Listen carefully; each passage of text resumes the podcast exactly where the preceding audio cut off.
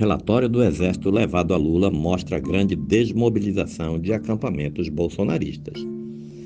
Na primeira reunião ministerial do novo governo, na sexta-feira, o presidente Luiz Inácio Lula da Silva recebeu um relatório que mostra grande desmobilização dos acampamentos bolsonaristas no entorno de quartéis do Exército.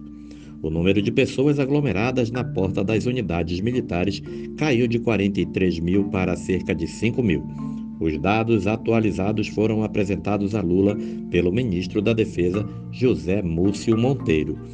A redução de 38 mil pessoas se deu no intervalo de praticamente um mês. As 43 mil foram contabilizadas na primeira semana de dezembro e as 5 mil nesta quinta-feira, dia 5. Os acampamentos registram hoje em todo o país somente 12% do tamanho que tinham no mês passado. O ministro da Defesa recebe diariamente um boletim sobre o monitoramento de inteligência do Exército. Os levantamentos mais recentes indicam uma concentração maior em São Paulo, com 500 pessoas. Em Brasília, ainda há cerca de 200 pessoas na área em frente no quartel-general do Exército. Também existe um foco no Mato Grosso do Sul, região com forte influência econômica de produtores rurais e do agronegócio. Na última segunda-feira, dia 2, Múcio disse ao tomar posse no cargo que tem parentes e amigos envolvidos nas manifestações, mas acredita que elas irão se esvair. O desincentivo teria sido, no entendimento do ministro, a saída do Brasil do ex-presidente Jair Bolsonaro e o pedido do ex-vice-presidente Hamilton Mourão para que os patriotas voltassem a seus lares. Às vésperas da posse de Lula, a queda na mobilização ficou perceptível, mas os dados não eram conhecidos até então.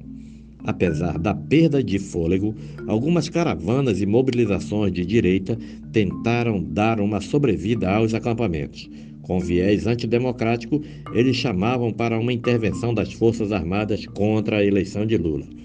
Múcio também relatou que equipamentos dos bolsonaristas são recolhidos diariamente dos acampamentos e que a desmobilização ocorre praticamente sem perturbações da ordem. Nesta sexta-feira, porém, extremistas agrediram jornalistas e depois barracas foram retiradas à revelia dos grupos insatisfeitos por agentes da Prefeitura de Belo Horizonte. Segundo os ministros, Lula não comentou o relato de José Múcio, mas certamente gostou dos dados. Como o Estadão revelou, uma das prioridades do presidente, confidenciada a parlamentares, era encerrar o quanto antes os acampamentos que consideram um desrespeito às próprias Forças Armadas. O principal clamor era por um golpe de Estado. Como fazer, porém, era uma das divergências explícitas na equipe ministerial.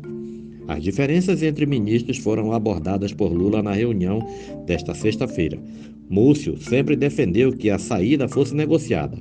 Ministros políticos do Palácio do Planalto e o titular da Justiça e Segurança Pública, Flávio Dino, cobravam que era hora de ação contundente, à força, após os atos de destruição na capital federal e a tentativa de um atentado à bomba, cujo objetivo era provocar uma intervenção militar e impedir a posse de Lula.